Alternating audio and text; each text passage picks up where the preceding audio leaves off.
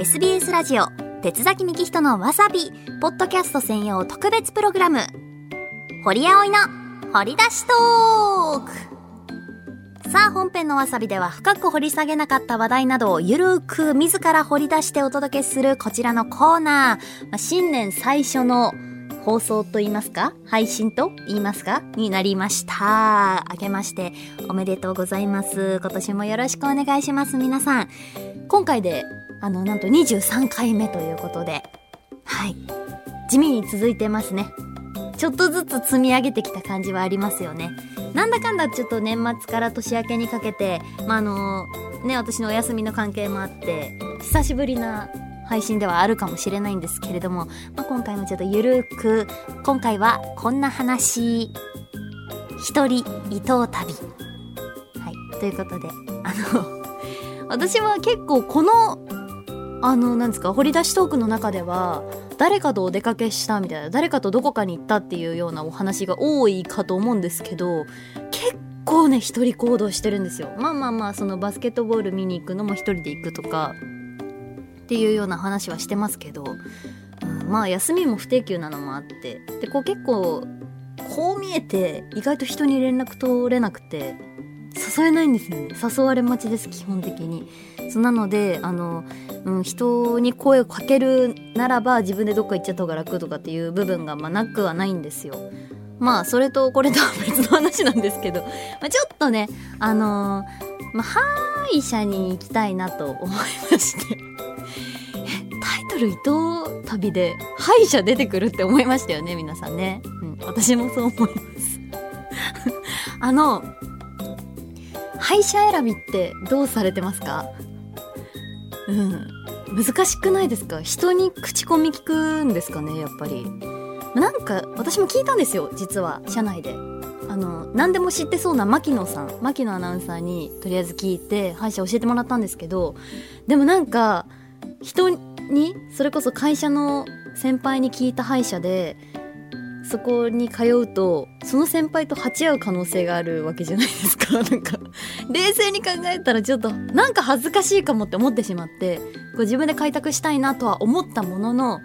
うんなんかねどどうやって選んでいいのかやっぱり結局わからなくなっちゃって。で私青森時代にめちゃくちゃ信頼してた歯医者さんがいてもうめっちゃくちゃ通ってたんですよ。ほんと月2ぐらい行っててそうなんです。そんなに歯医者行くのって感じですけどなんか好きでね美容院より通ってたんですよね。はいそんなこんなでその歯医者さんに、まあ、夏に青森に行った時にもうご挨拶で顔を出してちょっとお土産なんか渡して「あのですね」と「静岡でおすすめの歯医者ってありませんか?」って聞いてみたんですよ。そしたら静岡はちょっと分かりませんって言われちゃってまあそりゃそうですよね。青森と静岡ってなかなかねつながりがないですから。そしたら、まあ、東京とかあの名古屋にだったらまあ知り合いはいるっちゃいるんですけどというお話で「まあまあそうですよね。分かりました。大丈夫です」って言ったらメールが届きましてその先生から。あのその東京だか名古屋だかのその知り合いの先生におすすめの静岡の歯医者さん聞きましたっていう風に連絡してくれて「えー、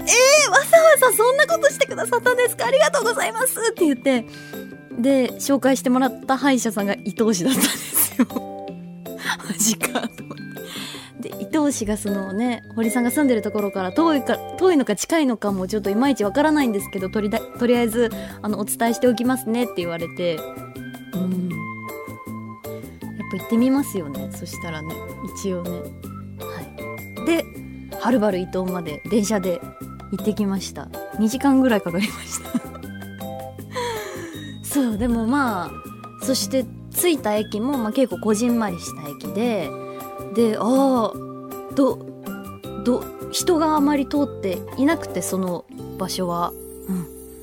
であどうなることやらと思いながらその歯医者に着いたんですけどでもやっぱり信頼できる先生の紹介は本物です。うん。やっぱりめちゃくちゃもう丁寧で受付の方もものすごく丁寧だし見てくださった先生もそうだしその衛生士さんっていうんですかその先生までにこう私の歯の口の中を検診してくださった方とかもものすごく説明も分かりやすくて丁寧でなんか信頼感ビシビシバシバシみたいな感じで感動したんですよ。やっぱ通いたいとは思ったんですけど。はい。でもね迷ってます私はまだ。そう友達にその話をしたら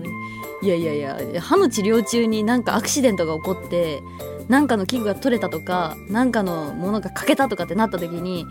その伊藤まですぐ行けないってなったらどうすんのって怒られたんですけど。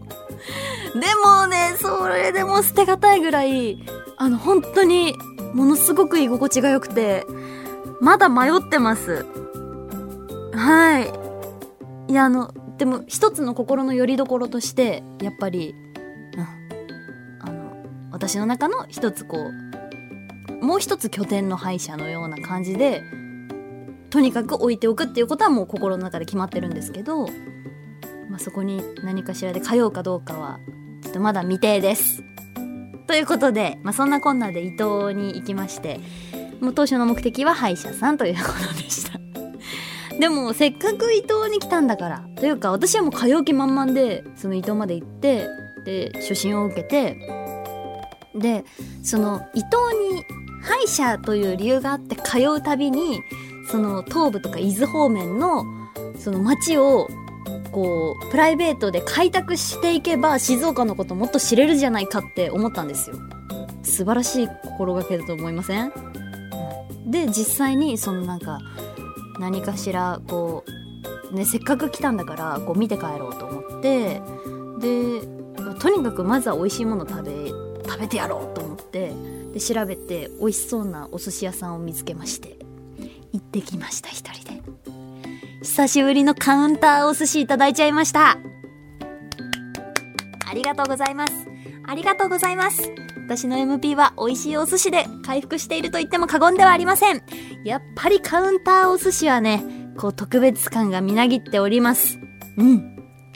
もう本当に伊東のお寿司も美味しくて。で、この辺で、まあ今後もしかしたら通うことになるかもしれなくてというお話をその、まあカウンターだったので、大将と言いますか、マスターと言いますかとお話ししてて。で何かこうおすすめありますかって聞いたら伊東はやっぱり温泉がめちゃくちゃあるよっていうことでおすすめをいろいろ教えてもらったんですけどもう本当に何て言うんですかもう浜辺にある温泉とかもうすぐそこにある温泉とかなんか温泉付きのマンションとかも販売されてるんですよね。すごいと思って。その結構別荘地として伊東にお家買われる方も多いみたいなお話を聞いてあそうなんだってこう新たな発見がありました、まあ、伊東の方はあのオレンジニューサマーオレンジも有名だとか結構なんかこう新しい品種のみかんとかも栽培されてたりするんですよね、うん、歯医者のおかげでこうやって新しいことが知れました。嬉しい。素晴らしい素晴らしい収穫です。みかんだけに。